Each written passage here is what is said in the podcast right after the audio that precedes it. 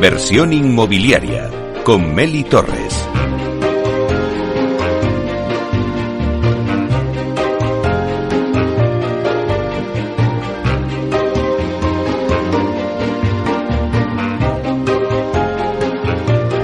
Hola, ¿qué tal? Muy buenos días y bienvenidos a Inversión Inmobiliaria. También los viernes con debates especializados. Hoy le tomamos el pulso a la rehabilitación y vamos a analizar la convocatoria de ayudas a la rehabilitación energética de viviendas con fondos europeos en la Comunidad Autónoma de Madrid, que se hicieron públicas el, en el BOE el pasado 31 de mayo.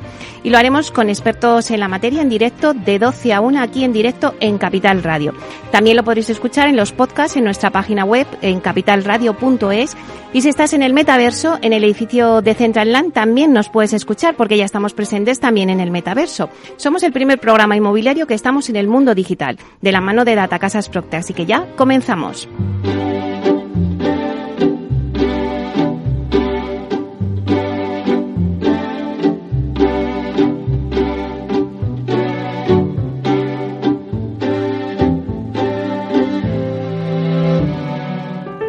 Inversión inmobiliaria. Comienza el debate. Bueno, pues esta sintonía que escuchamos nos anuncia el tiempo del debate y como se anuncia, hoy hablamos de las ayudas de los fondos Next Generation a la rehabilitación energética de viviendas en la Comunidad de Madrid. El Gobierno aprobó las ayudas para la rehabilitación en octubre a través de un Real Decreto que establecía el marco regulatorio de las subvenciones, aunque son las comunidades autónomas las que eh, lanzan de forma individual sus respectivas convocatorias para que los ciudadanos puedan solicitarlas. En total hay 3.800 millones de euros presupuestados para ayudas a edificios residenciales en el plan de recuperación.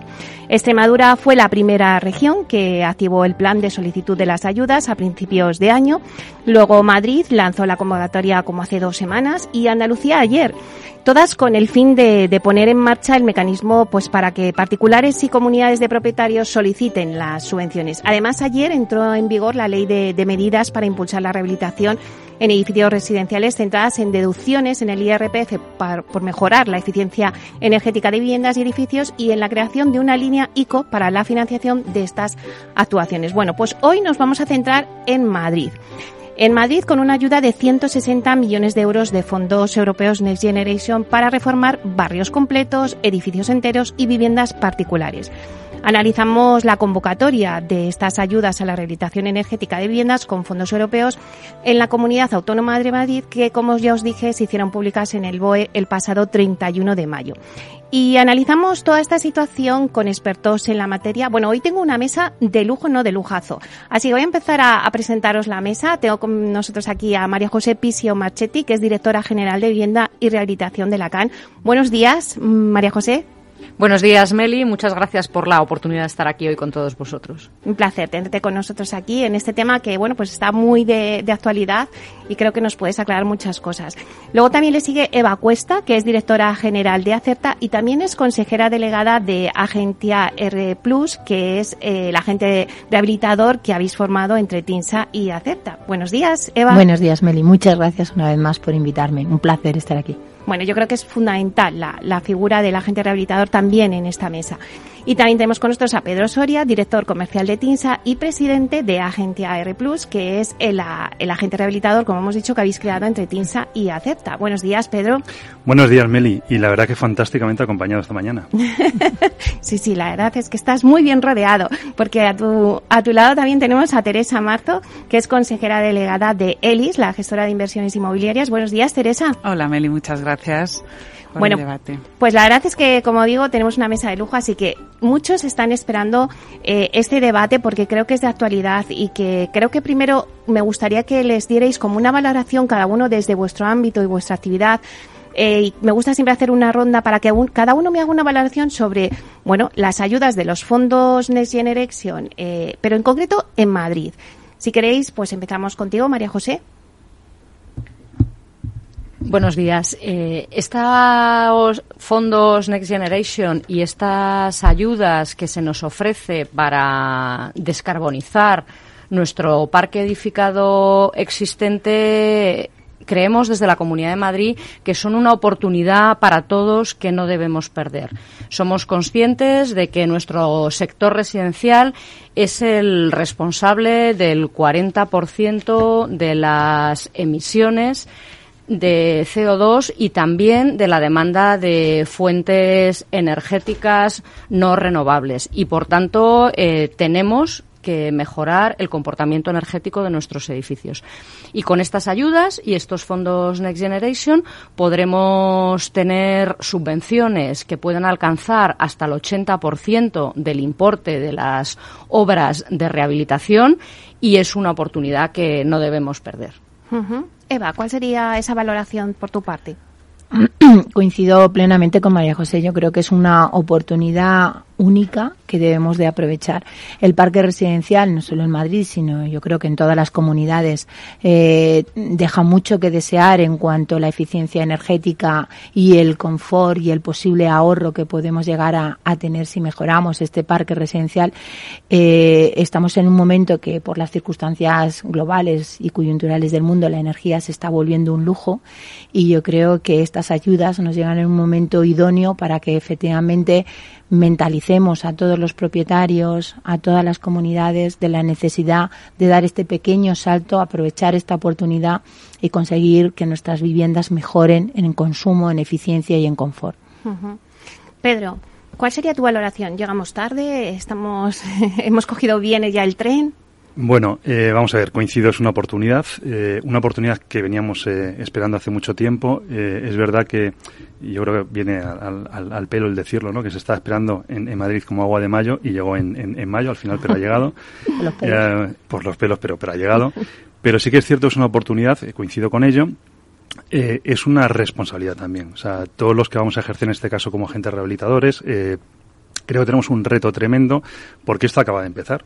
O sea, ahora hay que iniciar ese proceso de convencer realmente a, la persona que tiene que convencerse de ello, que es una comunidad de propietarios, eh, de que esto es, bueno, ¿no? Gente que no es profesional, que no entiende probablemente de todos estos cálculos que vamos a hacer en, en cuanto a eh, reducción de, emisiones y tenemos que convencerle de que es bueno. Luego hablaremos de números y veremos que, realmente si la gente eh, se fía de este trabajo profesional, las cuentas salen claramente.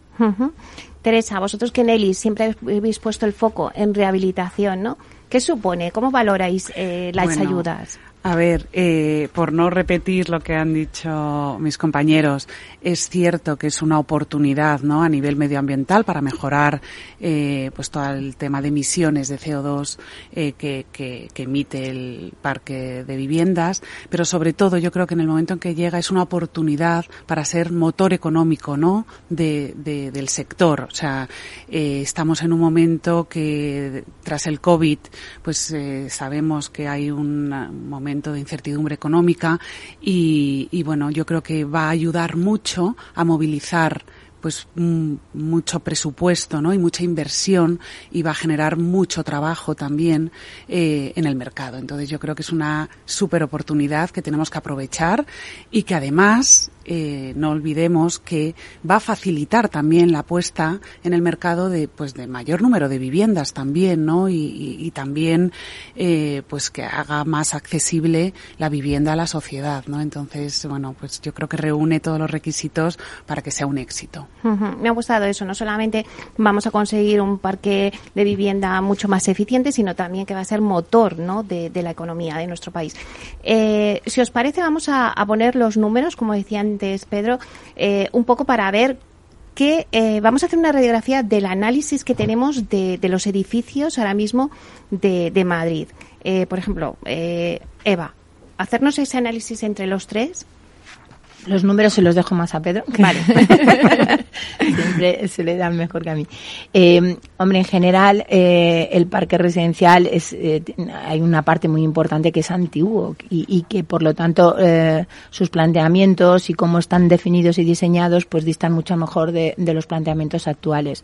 Coincido totalmente con Teresa en esa necesidad de, eh, de mejorar la rehabilitación, ¿no? que quizás es, eh, es eh, el hermano pobre olvidado que siempre es complicado, es complejo, siempre implica para todos los inversores y fondos un pequeño reto por lo que conlleva de complejidad e incertidumbre, nunca sabes qué me voy a encontrar, nunca sé lo que me va a costar.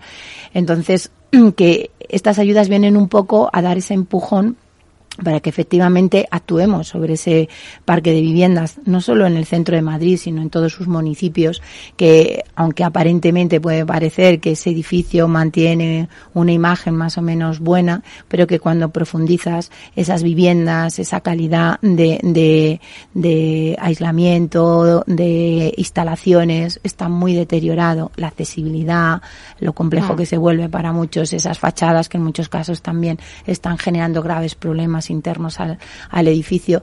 Yo creo que mm, más allá de esa imagen exterior, que es lo que tendemos a arreglar siempre, hay que profundizar un poquito más en darle una vuelta a todo ese parque residencial y mejorarle unos puntos hacia arriba en, en los puntos más relevantes, que es el uso, el confort, la accesibilidad, la conservación y los problemas evidentes que tiene de mantenimiento, que en muchos casos son muy relevantes. Bueno, vamos a poner esto en cifras. Pedro.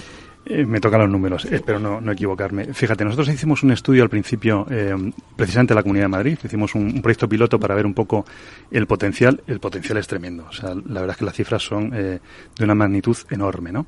Analizamos edificios de más de 30 viviendas para ver que realmente tuvieran un alto impacto, ¿no? En la Comunidad de Madrid nos salían 11.000 edificios construidos antes de 1980. O sea, realmente esa parte de edificios que decíamos que no tienen prácticamente ningún tipo de condición térmica, porque las primeras normas básicas eh, de edificación en la parte de, condiciones térmicas salieron en el 79, o sea, son edificios que no tenían nada, ¿no? 11.000. De esos 11.000, eh, analizamos cuál era el porcentaje que realmente tenían calificaciones malas energéticas, ¿no? Las E, F y G, el 90%, 85-90%, ¿no? De esas, dos tercios son E, que podríamos considerar que son un poquito mejores, pero son malas también, y las peores F y G era un tercio. Eso nos lleva más o menos a unos 3.000, 3.500 edificios. Estamos hablando de un potencial de 200.000 viviendas, que es muchísimo. Claro, si nosotros queremos ahora mismo abarcar con estos fondos ese potencial, es absurdo. Pero yo creo que es fundamental poner las primeras piedras. O sea, creo que es necesario iniciar esa eh, labor de impulso eh, para poner esto en marcha, generar ese eh, nuevo sector que se tiene que crear de la rehabilitación, que en España es muy pequeñito, hablamos de la parte de accesibilidad, solo el 23% de la rehabilitación, de los edificios de, España, perdón, tienen eh, condiciones de accesibilidad. En, no nos quedemos solo en lo que es la parte de eficiencia energética fundamental, sino aprovechar para eso. Las cifras son enormes. Por lo tanto, el potencial de ejercer actuaciones es enorme y ahora lo que hay que hacer es localizar aquellas actuaciones que sean correctas para, para que realmente los números salgan. ¿no? Con, antes has dicho que, que serían 200.000 las viviendas a rehabilitar, pero con estos fondos no hay suficientes. No, no por eso. ¿Cuántas? ¿Cuántas con estos fondos se pueden eh, rehabilitar? Pues creo que en Madrid son 20.000, corrígeme eh, María José, el, el, el, objetivo que hay, eh, veremos a ver si llegamos, porque realmente luego cuando haces números, todo va a depender al final de las actuaciones que hagas, si consigues llegar al 80% de ayudas, que es donde los números salen más, más bonitos, o te quedas en porcentajes intermedios, ¿no? Pero el objetivo sería intentar llegar al máximo número de viviendas, pero siempre, insisto, que, que, que, los números salgan bonitos. Y para que salgan bonitos tienes que conseguir un ahorro muy importante en, en, en esa energía primaria no renovable, no quedarnos solo en el 30%, sino superar niveles de, del 60-70 para que al final consigas el máximo de ayudas y la gente que se va a meter en este proceso, que insisto, al principio es difícil de convencer, vean realmente que los números eh, les salen, que no es una inversión a la que no puedan llegar, ¿no? Uh -huh. y, y, máxime hoy en día con la situación económica y previsión que tenemos de, de cara al futuro, ¿no? Teresa, te veas sintiendo sí. con la cabeza. No, estoy totalmente de acuerdo. Los números, bueno, pues son aplastantes. La realidad es que solo un 0,3% de los edificios eh, del parque de viviendas existente tiene calificación energética A, que es el que te exige hoy en día la normativa. Por lo tanto, tenemos un 99,7% de, de viviendas que no estarían cumpliendo la normativa, ¿no? Eh, y lo que ha apuntado también Pedro es súper importante el tema de la accesibilidad. Es que más del 75% de los edificios residenciales que tenemos en Madrid no son accesibles. Entonces, eh, estas ayudas dan la posibilidad de que siempre y cuando mejores la eficiencia energética, también te cubran, ¿no? De alguna manera esas mejoras en la accesibilidad. eh, María José, vamos ahora ya a analizar un poco la convocatoria ¿no? de los fondos Next Generation para la rehabilitación energética que se, que se publicó en el BOE el pasado 31 de mayo. Cuéntanos un poquito pues las cantidades, plazos, quiénes van a ser los beneficiarios. Pues como, como decías al, al principio, Meli, eh, la Comunidad de Madrid hemos recibido, recibimos a finales, en diciembre del año 2021, 161 millones de euros para afrontar cinco programas diferentes de rehabilitación. Un primer programa de rehabilitación de barrios que estamos haciendo en estrecha colaboración con los diferentes ayuntamientos. Ya se han delimitado barrios en el municipio de Madrid, en Torrejón de Ardoz, en Alcorcón, en Alcalá de Henares y otra serie de municipios que tenemos publicados en nuestra página web. Por otro lado, hay otra cantidad para asignar a oficinas de rehabilitación que puedan suponer un impulso eh, en la solicitud de demandas, un apoyo muy importante para la tramitación de las ayudas.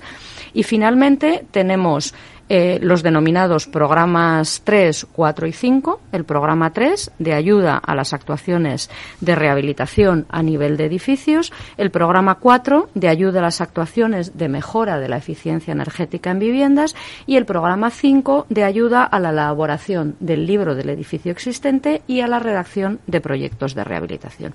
Estos programas 3, 4 y 5 son los que están incluidos en la convocatoria que mencionabas al principio del programa y que, como bien decía, se ha publicado en el Boletín Oficial de la Comunidad de Madrid del día 31 de mayo de 2022. Esta convocatoria prevé una dotación presupuestaria total de 58 millones de euros, con un importe previsto de 44 millones de euros para el programa 3 de rehabilitación de edificios, de 8 millones de euros para el programa 4 de rehabilitación de viviendas y de 6 millones de euros para la redacción de libros del edificio existente y proyectos de rehabilitación.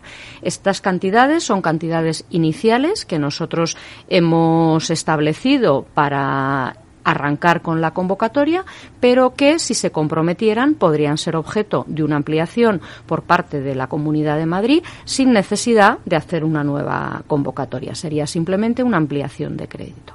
En cuanto al plazo para solicitar las ayudas, el plazo empezó el día siguiente a la publicación en el Boletín Oficial de la Comunidad de Madrid y, por tanto, el 1 de junio de 2022 y el plazo comprende desde el 1 de junio de 2022 hasta el día 30 de junio de 2023 o bien hasta agotar los fondos de la convocatoria. Del mismo modo que las cantidades económicas, los plazos también pueden ser ampliables. Si viéramos que existen más recursos disponibles y tenemos previsión de nuevas solicitudes, también podríamos ampliar los plazos.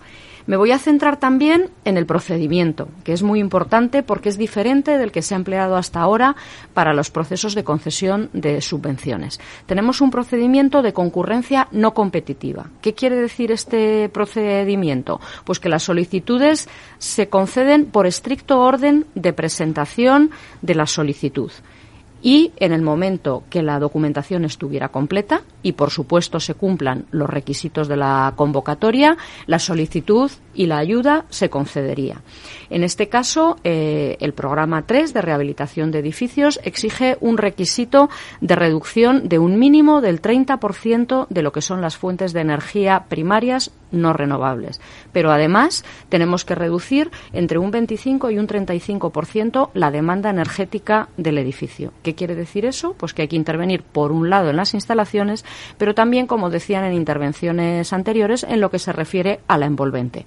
Hay muchos edificios que tienen condiciones térmicas bastante deficientes, especialmente los que mencionaba Pedro, construidos con anterioridad al año 1980 y a partir de ahí, una vez consigamos este requisito de reducción de consumo y de reducción de demanda de energía, también podremos incluir obras de accesibilidad y conservación, que coincido con Teresa en que es una de las mayores necesidades de nuestra sociedad, junto con la mejora de la eficiencia energética y también es una cuestión a tener muy en cuenta de cara a la solicitud de, de las ayudas. A partir de ahí, la cuantía de la subvención va a depender del porcentaje de reducción de demanda y de consumo que tengamos. Si estamos en el tramo mínimo de reducción de consumo del 30%, la ayuda alcanzará hasta el 45% del presupuesto. Pero si por el contrario fuéramos capaces de reducir el consumo en un 60%, cosa que es bastante posible en edificios anteriores a, 1980, la cuantía de la ayuda podrá alcanzar hasta el 80% del importe de las obras. Y en el caso de personas vulnerables que tengan unos ingresos inferiores a 2,5 veces el IPREM, hasta el 100% del importe de la obra. Por tanto, es una oportunidad única que creemos que no debemos perder. En la línea de lo que decíais, ¿a cuántas viviendas puede alcanzar? pues evidentemente con estos fondos es cuestión de hacer una simple división. En función del tramo de reducción de demanda al que vayamos, obtendremos mayor o menor número de viviendas rehabilitadas. Nosotros eh, coincidimos con la versión que ha expuesto Pedro. creemos que tenemos que hacer la rehabilitación lo suficientemente atractiva como para que vayamos a porcentajes más altos de reducción de consumo y, por tanto, porcentaje más grande de subvención, de manera que también puedan servir de ejemplo, de impulso y de palanca para seguir activando la rehabilitación, para poder comprometer con éxito estos fondos porque si somos capaces de hacerlo, sin duda tendremos más en una cuantía al menos equivalente a la que tenemos por el momento. No sé si alguien quiere hacer algún apunte a lo que ha dicho María José. Antes de pasar a unos minutos de publicidad. Eh, completamente de acuerdo. O sea, yo creo que, ese es el foco, porque el, gran problema, como decía, es eh, iniciar el camino. O sea, conseguir que se empiecen a eh, eh incluir estos edificios en el proceso de, de solicitud de ayudas y de, y de que las obras lleguen a su fin. Porque, ojo, eh, María José antes lo ha comentado, tienen concedida la ayuda, pero luego hay que acreditar, evidentemente, que todo esto se hace y se hace en tiempo y forma, y para eso es necesaria una gestión pues eh, rigurosa y profesionalizada. ¿no? Sí que es cierto que al final, eh, si te vas un poco al escenario de de número de viviendas y nos vamos a máximos de, de ayudas de porcentajes, pues no hay mucho, no hay mucho para, para, para hacer en cuanto a edificios, ¿no? O sea, haciendo una división rápida, como decía María José, pues te, te encuentras que esos eh, 44 eh, millones para edificios, pues eh, una dotación de unos 600.000 euros de, de, de, ayudas en estos edificios que yo te decía de 25 o 30 viviendas, pues te va a dar para 80 edificios en toda la Comunidad de Madrid. O sea que estamos hablando de, de pocos, pero es un inicio. O sea, hay que conseguir que esos 75, 80 o 90 edificios se hagan. Bueno, pues vamos a dar un paso a unos breves minutos de publicidad y volvemos a la vuelta. Más es contar con la calidad y garantía que da un banco especializado en servicios de ahorro e inversión. Mucho más es además poder domiciliar tu nómina y tus pagos, disponer de tarjeta en tu cartera o en tu móvil y realizar cómodamente transferencias nacionales e internacionales. Todo desde la misma cuenta. En Renta 4 Banco queremos ofrecerte mucho más. Por eso evolucionamos, para que no tengas que elegir. Más especialista, más para todos. Renta 4 Banco. ¿Quieres más?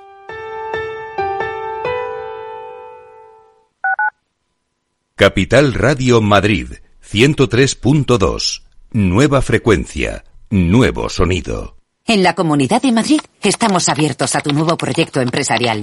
Te acompañamos y ayudamos con programas de asesoramiento, búsqueda de financiación, formación y ayudas y ampliamos la tarifa plana para autónomos hasta los dos años. Porque la Comunidad de Madrid es la región emprendedora europea 2021-2022. Entra en comunidad.madrid y haz realidad tu idea de negocio. Comunidad de Madrid.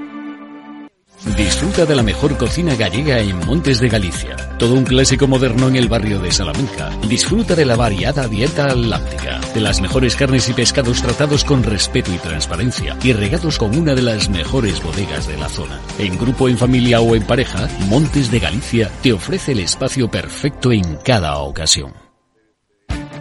Esto te estás perdiendo si no escuchas a Rocío Arbiza en Mercado Abierto. Alberto Roldán, director de inversiones de Metagestión. La revisión a la baja del crecimiento en España no ha sido gratuita ni lo va a ser. Eh, y además es una economía que va a decrecer en términos reales durante un periodo de tiempo muy largo y eso va a dañar mucho los, los, los pilares de crecimiento de la economía española porque además queremos que no se están tomando ni las mejores decisiones de inversión en un país que, que sigue teniendo una muy fuerte presión fiscal, con un fuerte déficit público. La deuda sobre PIB en España se va a mantener por encima del 110% en los próximos cinco años. Y no hay nada que remedie eso. Nada va a cambiar. Con estas condicionantes no podemos estar invertidos en bancos. Es que somos muy contrarian a la gente que ahora defiende a capa y espada que los primeros 100 puntos básicos de subida en tipos de interés se lo llevan los bancos en vena. Eh, a mí es que me parece un discurso del yonki. Mercado Abierto con Rocío Arbiza.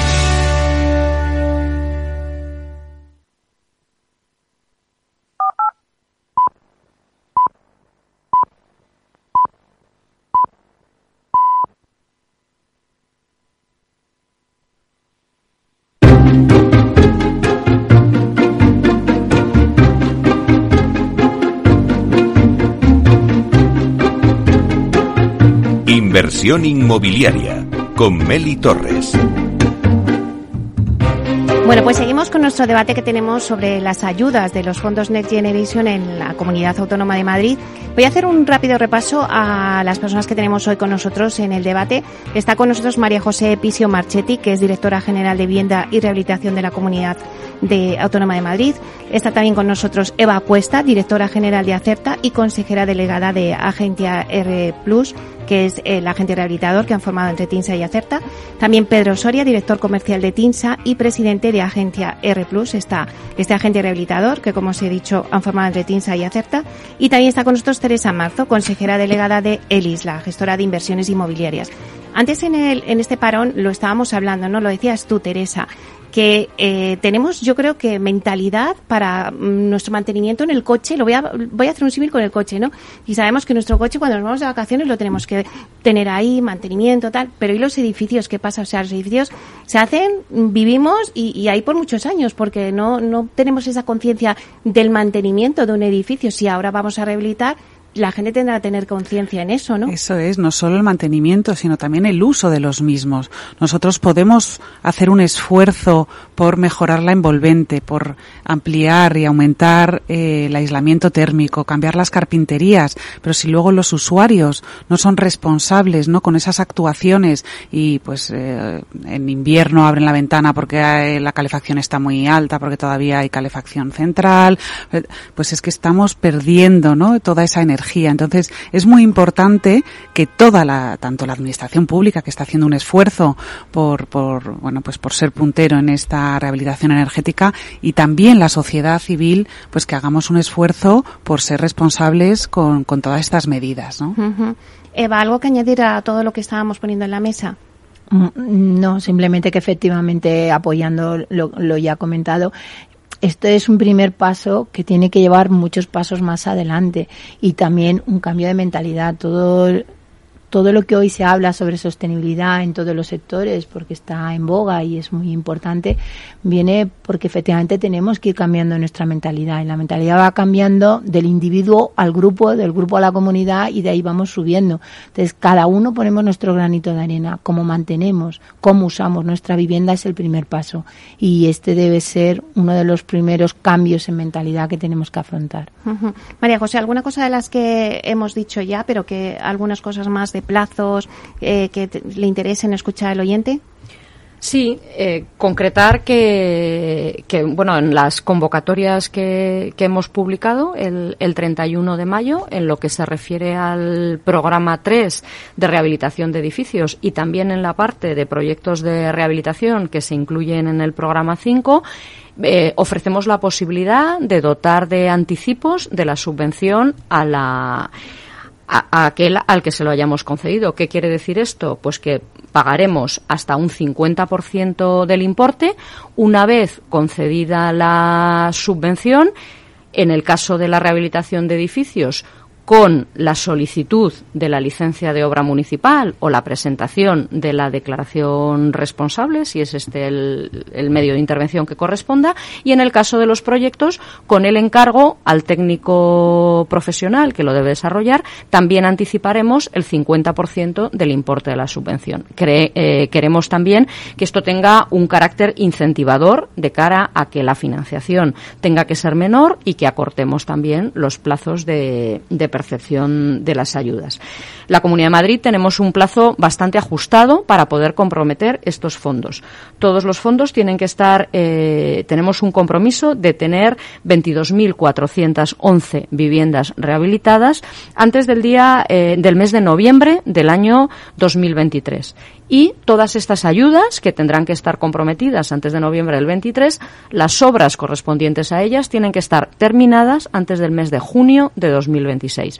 Este plazo, que puede parecernos en ocasiones largos, es un plazo, sin embargo, bastante ajustado, teniendo en cuenta pues las diferentes tramitaciones que hay que hacer, los permisos municipales y, por supuesto, la ejecución de las obras, que en algunos casos puede ser compleja. En resumen, Cuanto antes empecemos, más posibilidad tendremos de tener la ayuda, porque aunque el plazo es largo, quienes más oportunidades tendrán serán los primeros que las pidan y pues animar a, todos los ciudadanos que pueden ser destinatarios, en este caso tanto comunidades de propietarios como empresas como administraciones públicas, siempre y cuando los edificios tengan un uso mayoritario residencial, a que acudan a esta ayuda porque es una oportunidad que no debemos perder. A ver, ojo, ¿eh? Que ha dicho la cifra de 22.411 viviendas antes de noviembre de 2023. Eh, claro, ahí es fundamental la figura del agente rehabilitador. Entonces, eh, vosotros eh, en Agencia eh, R Plus, eh, ¿creéis que se puede llegar a esa cifra? Incluso sobrepasar. ¿Antes? ¿Después? Pedro. Vamos a ver. Eh, Es muy complicado, o sea, es un, es un eh, reto absolutamente ambicioso. Eh, ambicioso porque yo creo que no le tengo que contar a nadie lo que es una comunidad de propietarios, ¿no? O sea, ha habido hasta series en televisión para, para saber la locura que es, ¿no? Bueno, pues a esa gente hay que convencerle de las bondades, ¿no? Eh, a mí, cuando hablo con gestores profesionales, la forma de convencerle, si hablara con Teresa, es muy sencilla, ¿no? O sea, al final estás hablando de, de, de toda esa parte de beneficios que te dan eh, en, en, el eh, ahorro energético. A las comunidades de vecinos, la primera, y por eso yo he insistido tanto, es que los números les salgan bonitos. Porque si entra, y es, y es una lástima, ¿eh? Ayer estaba en un debate en, en, en Barcelona hablando de esto, y había una persona que insistía en, en eh, confort, beneficios eh, de salud, fenomenal. Pero si tú vas a una eh, reunión de vecinos y empiezas a hablar de eso, te tiran tomates. O sea, no, no, no tiene sentido. Hay que ven- eh, venderles de verdad, y es una lástima, las bondades económicas y empezar a hablar luego de beneficios, que son muchos. O sea, realmente la reducción de la, de la huella de carbono, fundamental. Eh, nosotros tenemos un ejemplo que, que hemos ido comentando eh, de un edificio de 40 viviendas eh, aquí en, en Madrid, en Aluche, en la calle Camarena, un ejemplo que hicimos, eh, donde realmente se reducía un 72% el, el, las emisiones de dióxido con una intervención importante, pero que realmente al final cuando lo llegabas a, la cifra final en la que realmente cada una de las viviendas se va a comprometer en, en, cuanto a la cuota que van a tener que pagar o se van a tener que financiar, estamos hablando de 39 euros. Y partíamos de una actuación de 1.100.000 euros, eh, tocando, pues como se ha dicho aquí, elementos eh, fundamentales, lo que es la parte de la envolvente, en, cubierta y, y, fachada, carpintería, y cambiando la instalación, incluso metiendo una instalación eh, que, que, que, que, consumía de consumo fósil, que, que no es subvencionable, pero que te permitía pegar ese salto en cuanto a lo que es la reducción de, de energía primaria y estar en ese 80% de ayudas, ¿no? Bueno, pues con las deducciones fiscales, que también es importante, la cifra neta que quedaba para, para que cada uno de los vecinos eh, se, se financiara en 3.000 y pico euros, que es una cuota, insisto, con un préstamo que calculamos a 10 años de 39 euros, entre 30 y, y 40, ¿no? Si esto te lo llevas a edificios que estén en entornos eh, programados donde las eh, ayudas son mayores, puedes estar hablando de cuotas de 10, 15 euros, ¿no? Son asumibles. Esa es la forma de entrar. Pero esto tiene beneficios brutales, ¿no? Y además de lo que es la parte del ahorro directo en, en, en, la factura energética, que hoy en día yo creo que no hay que explicarlo, porque mm. todo el mundo lo, lo, ve a final de mes lo que eso cuesta. Estamos hablando en este caso de ahorros del 60%, muy elevados. Probablemente ese ahorro ya te está pagando la cuota de sobra. Y luego además tienes incremento en el valor patrimonial de tu activo. Es que todo realmente es, es importante, pero creo que para ponerlo en marcha tenemos que entrar por la parte económica. Uh -huh. Bueno, la parte económica y que no, o sea, estas ayudas no subvencionan al 100%, o sea, una no. parte tiene que ser... Sí. Eh, y de hecho, eh, vosotros ya estáis llegando a acuerdos o ya habéis llegado a acuerdos, ¿no? Con algún, con la Caixa, me parece que era, ¿no? O... Bueno, estamos con varias entidades, no, bueno. no digamos una en concreto, pero vamos, sí. Seis, eh, en... Sí, varias entidades que están muy interesadas, pero claro, evidentemente, como en cualquier otro producto, tienen que poner sus eh, restricciones, sus limitaciones y, y, analizar su riesgo, ¿no? Pero las entidades yo las veo muy enfocadas en, ahora, además con la parte de, de ICO que se han presentado, es un refuerzo a, entrar en estos eh, proyectos, pero sí que muy probablemente en casi todas las asociaciones va a haber que poner una parte de fondos propios financiados, o sea, con lo cual la financiación es fundamental, ¿no? Y Eva, ¿cómo se le, cómo se le dice a, ese cliente toda la documentación que tiene que entregar? ¿Dónde la tiene que entregar? Eh, bueno, efectivamente, el, papel fundamental del agente rehabilitador se entiende como un facilitador para este proceso. El, el proceso es complejo y lo es desde el inicio, porque hablamos como si se pudiesen estandarizar las actuaciones en todos los edificios y por desgracia no va a poder ser así. Cada edificio tiene sus peculiaridades. Unos actuarás más sobre la envolvente, la fachada, etcétera. En otros actuarás más sobre las instalaciones. No todas las soluciones son iguales para todos los edificios. Es decir, que hay que estudiar cada edificio buscando siempre la opción más flexible y personalizada para esa comunidad y también la más sostenible económicamente, porque, como dice Pedro, es muy difícil que una comunidad no valore como prioridad cuánto me cuesta, cuánto me va a costar cada mes y si cada vecino, cada propietario de vivienda lo va a poder soportar. Luego está también la comodidad o no comodidad de lo que va a representar las obras que es un elemento que también hay que mm. considerar y que con las comunidades creo que va a tener un peso importante. Eh, el cómo se va a afrontar esa obra y cómo se va a poder vivir con esas obras, pues es otro elemento que creo que va a ayudar mucho a que la comunidad pueda o no pueda afrontar ese, ese proyecto. Entonces, el agente habilitador tiene que hacer esto. Primero, comunicar, informar, ayudarles a entender todo lo que supone, ayudarles a tramitarlo, a enfocarlo, a, quitarles problemas, a darles el trabajo hecho. ¿Ya tenéis eh, solicitudes desde que el 1 de junio? ¿Ya habéis eh, registrado? No registrado no, pero solicitudes en curso sí. Ya sabes que al final cada comunidad ha tenido plazos diferentes. No todas las comunidades están eh, realizando su publicación al, al, mismo tiempo. Pues algunos empezaron antes, como Galicia, Navarra, Extremadura, y otros vamos un poco. Madrid es reciente y Andalucía mucho más reciente todavía. Con lo cual luego cada comunidad está poniendo sus peculiaridades en los condicionantes, en cómo va a tramitar el agente rehabilitador en esa comunidad, cómo se va a hacer la solicitud, qué prioridades tiene. Sobre el Real Decreto cada uno está poniendo sus matices y eso hace que el agente rehabilitador no pueda trabajar igual en todas las comunidades. Un momento, una cosa, antes me has pedido paso, pero eh, Teresa, ahora ya eh, estamos hablando de que ya un cliente tiene toda la documentación, pero ¿cómo se va a tramitar todo ese expediente? Y también lo he dicho antes, lo ha apuntado María José, eh, el tema de las licencias, ¿no? Si por declaración responsable, ¿cómo va a ser toda esa tramitación? Bueno, aquí eh, los expertos ¿no? que, que, que, lo conocen mejor son eh, Pedro y, Eva, pero mm, eh, lo que a mí me, más me preocupa ¿no? es el tema de las licencias. O sea, eh, en toda la radiografía que ha hecho Pedro del parque de viviendas existentes en la Comunidad de Madrid, hay un número muy considerable que tienen algún tipo de protección. Y entonces, esos edificios yo entiendo que no van a poder ir por declaración responsable responsable, sino que tendrán que tener eh, autorización, ¿no? Licencia por parte de tanto la CIPAN como la comisión local. Y ahí es donde yo creo que vamos a tener eh, mayor problema de cara a, realizar ¿no? las intervenciones. No solo eso a nivel administrativo, sino también a nivel eh, de posibilidad de actuación, porque claro, en una fachada protegida, ¿cómo vas a mejorar la envolvente? Es que esto es una, un tema que todavía no sé, María José, si tenéis. La pelota te ha caído a ti.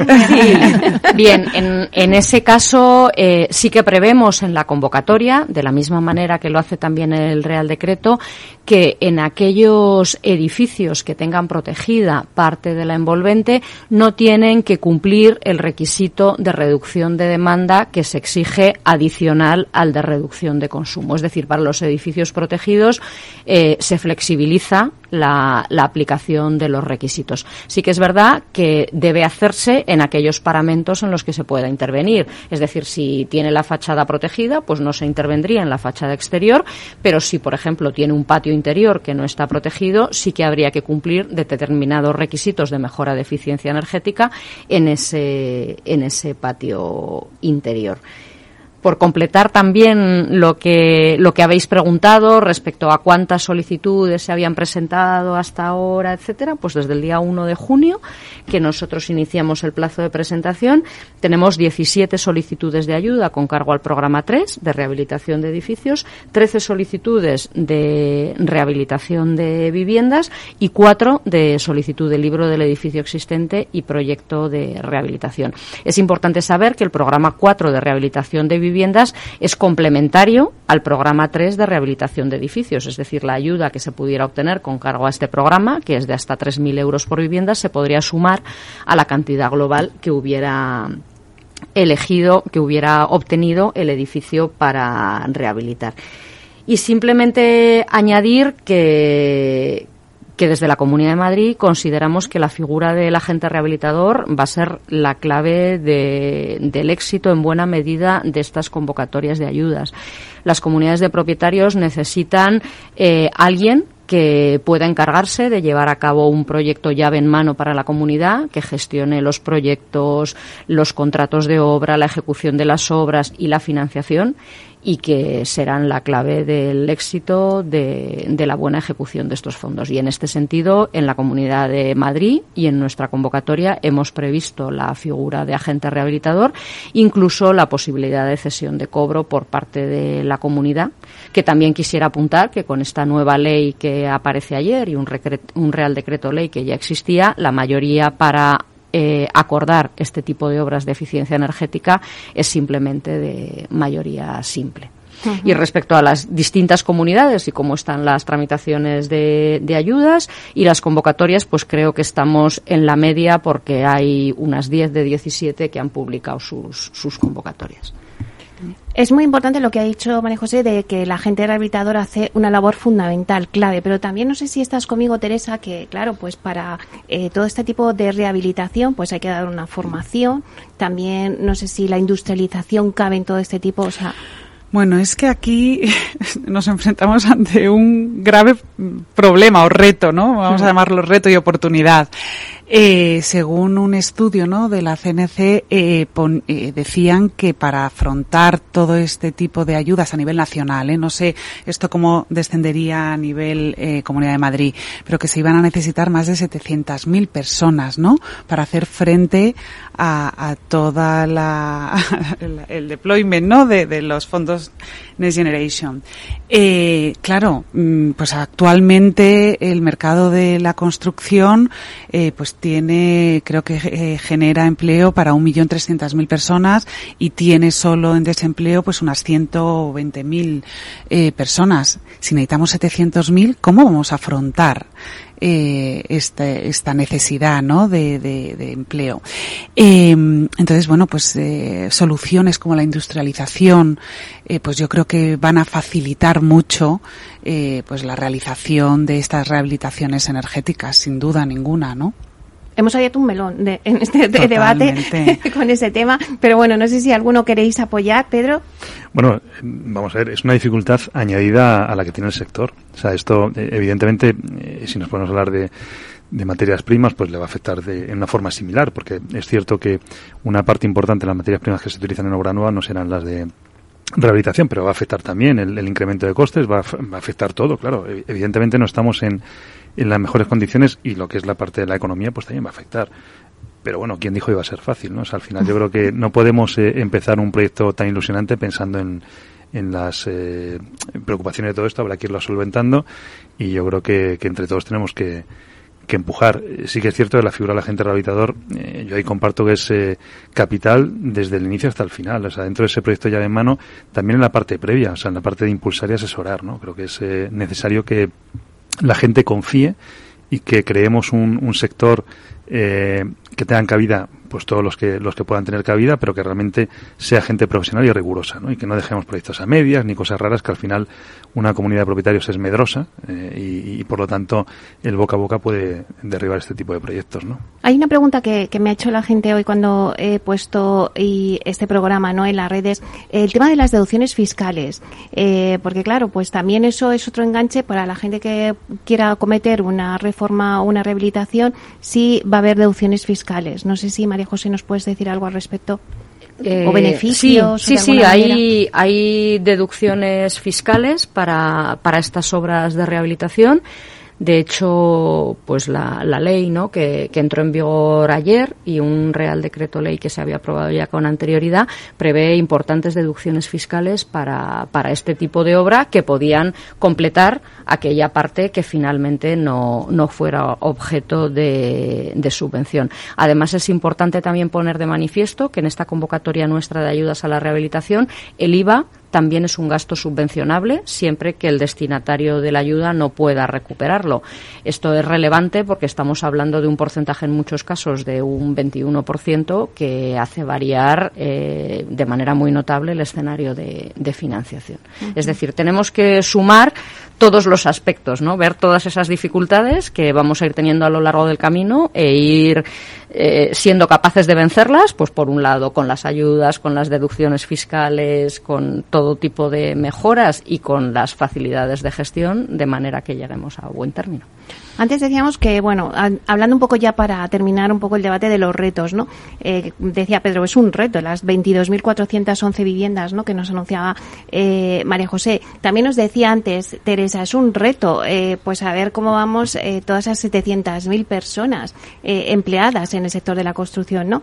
Si queréis, hacemos una ronda para finalizar y ya dar unas conclusiones o retos o algo que se os haya quedado en el tintero por decir, eh, un poco las conclusiones también y los retos, ¿no? A los que se, nos enfrentamos eh, con eh, la rehabilitación, con los fondos Next Generation. Si quieres, empezamos contigo, eh, Teresa. Bueno, pues indudablemente el reto está en la descarbonización, ¿no? Que estamos todos alineados en el Pacto de París, que esto es tiene que ser nuestro objetivo, pero esto lleva asociado una serie de retos que tenemos que, aprovechar, ¿no? Eh, bueno, pues lo que hemos comentado, el tema de la accesibilidad a la vivienda, ¿no? Eh, aquí, en la, en la medida que vayamos mejorando nuestros edificios, que podamos ir poniendo mejores viviendas eh, de mejor calidad en el mercado, pues también eh, facilitarán ese acceso a la vivienda. Eh, otro reto es pues que, realmente esta oportunidad sea un motor para la economía, como hemos comentado en el inicio, y luego para mí el mayor reto, y esto va para María José, es aprovechar hasta el último euro que venga de Europa.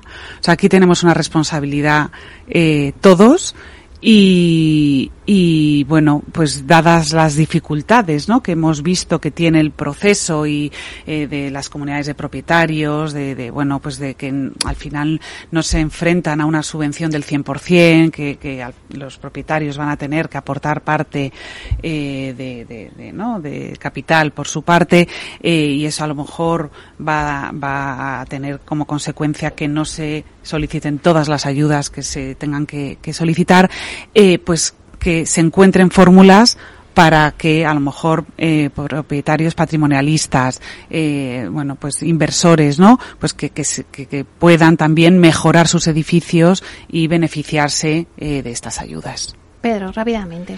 Pues yo creo que, que, el reto está en conseguir trasladar a, ese cliente, insisto, al profesional es, es, fácil, pero a esas comunidades de vecinos que están ante una oportunidad única de conseguir eh, rehabilitar sus viviendas y mejorarlas y, e incluso incrementar su, su valor patrimonial. Eh, tenemos que ser capaces de hacerles entender que eso es posible. Además, esto es una dinámica que ha empezado y no tiene vuelta atrás. O sea, como bien comentaba Teresa, hay una serie de objetivos también a nivel mundial que nos llevan en ese camino y, por lo tanto, eh, el que lo haga ahora eh, tendrá mucho ganado, ¿no? Porque esto al final va a llegar sí o sí. Y ahora hay una oportunidad de tener eh, dinero y mucho eh, para, para la ayuda. Uh -huh. Eva, ¿cuál sería tu conclusión o los retos? Efectivamente, el, el usuario final eh, son la vivienda, eh, las comunidades de propietarios, y es un tipo de cliente un poco reticente a sus experiencias previas con las subvenciones y las ayudas. Tenemos que conseguir eh, afrontar este reto y, disolver un poco esta reticencia para, para conseguir que efectivamente estas ayudas vayan más fluidas, lleguen un poco a tiempo y, y, lo vean como una realidad, no lo vean como una subvención más a la que no llegaré o llegaré tarde. ¿no? Yo creo que ese es un reto muy importante porque los plazos y los condicionantes como todas las ayudas, son importantes, pero yo creo que cuando empecemos a hacer los primeros eh, eh, casos y, se vea que es factible y que es un proceso llevable y, realista, iremos un poco rompiendo estas barreras. María José, tu última conclusión. Pues eh, coincido ¿no? con, los retos que, tenemos. Nuestro reto fundamental es descarbonizar nuestro parque edificado de viviendas y ser capaces de llegar a los destinatarios últimos de las ayudas para que sean conscientes de la oportunidad que tenemos ahora que no debemos perder. Pero además estas ayudas tienen que servir para impulsar la rehabilitación. Pues tenemos que eh, multiplicar por 10 el número de edificios eh, que estamos rehabilitando en la actualidad de acuerdo con todos los compromisos que, tenemos asumidos, tanto a nivel eh, país como a nivel europeo pero también ser capaces de, con estas ayudas de rehabilitación, eh, generar actividad económica y, sobre todo, mejorar el acceso a la vivienda, tener cada vez más viviendas asequibles y en mejores condiciones energéticas que, en definitiva, también irán en beneficio de, de nuestra salud. Y espero que seamos capaces de comprometer nuestras ayudas, todos los fondos, pero para ello necesitamos la colaboración y la ayuda de nuestra iniciativa privada y de todas esas comunidades de propietarios. Bueno, pues lo dejamos ahí. Yo creo que de este tema podríamos hablar y estar toda la mañana, pero bueno, creo que podemos eh, tener próximos debates, ¿no? Para ver un poquito cómo va avanzando. Eh, así que, pues me despido de vosotros. Os doy las gracias por estar aquí en este debate. Muchísimas gracias, María José Pisio Marchetti, directora general de Vivienda y Rehabilitación de la Comunidad de Madrid. Muchísimas gracias. Gracias, Meli, a vosotros por la oportunidad de estar aquí. Muchas gracias, Eva Cuesta, directora general de Acerta y consejera delegada de Agencia R+. Muchas gracias. Gracias a vosotros por la oportunidad. Muchas gracias, Pedro Soria, director comercial de TINSA y presidente de Agencia R. Muchísimas gracias. Muchas gracias, Meli. Y vosotros tenéis una, también un reto tremendo en intentar trasladar a la audiencia estos, estas bondades. ¿eh? Bueno, esperemos que este debate haya llegado y hayamos resuelto muchísimas dudas eh, a todo el mundo. Y muchas gracias, Teresa Marzo, consejero delegada de ELIX, gestora de inversiones inmobiliarias. Muchas gracias, Teresa. Muchas gracias, Meli. Un placer. Bueno, y a ustedes, señoras y señores que nos escuchan al otro lado de las ondas, gracias por estar ahí y compartir este espacio con nosotros. Gracias también de parte del equipo que hace posible este espacio, a Félix Franco de la realización técnica y a quien les habla, Meli Torres. Les esperamos un buen fin de semana y nos vemos el próximo jueves. Hasta pronto.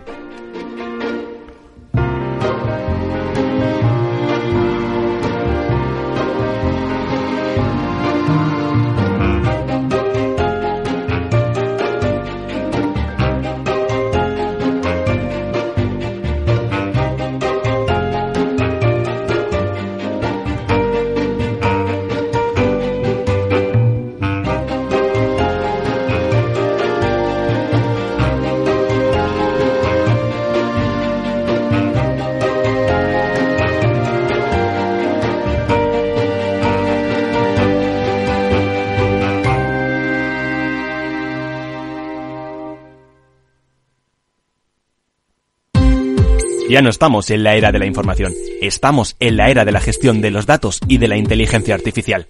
El tratamiento inteligente de estos datos proporciona un valor enorme a las empresas en sus procesos de negocio. En Piper Lab ayudamos a nuestros clientes a tomar decisiones de negocio basadas en datos. Escúchanos todos los lunes en el espacio de Big Data de Capital, la Bolsa y la Vida. ¿Imaginas un rincón de Galicia donde disfrutar del vino, la gastronomía, la naturaleza y la historia? Vente a descubrir la Ruta del Vino de Ribeiro, una vida por compartir, una historia auténtica que protagonizar. Ruta del Vino de Ribeiro, muy cerca, muy tuya, con la colaboración de Sacobeo 2122, Junta de Galicia.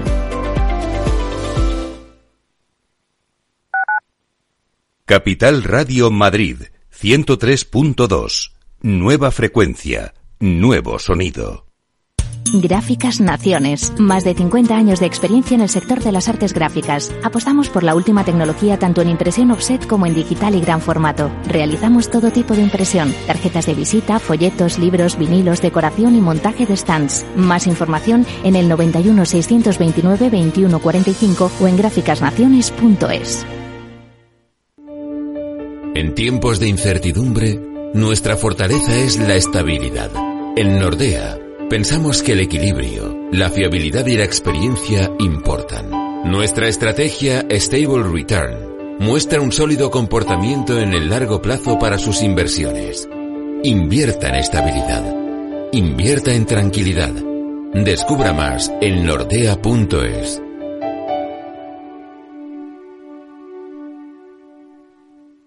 Disfruta de la mejor cocina gallega en Montes de Galicia. Todo un clásico moderno en el barrio de Salamanca. Disfruta de la variada dieta atlántica, de las mejores carnes y pescados tratados con respeto y transparencia y regados con una de las mejores bodegas de la zona. En grupo, en familia o en pareja, Montes de Galicia te ofrece el espacio perfecto en cada ocasión. Los robots escuchamos Capital Radio. Es la radio más innovadora. Oímos a Saragot con Luis Vicente Muñoz. Ahí le has dado. Esto es Capital Radio. Di que nos escuchas. Acción, emoción, pasión. Deporte en estado puro todos los días en el balance de la mano de Paco Lloret. Entre las 8 y las ocho y media de la noche, el balance de los deportes en Capital Radio. Capital Radio 103.2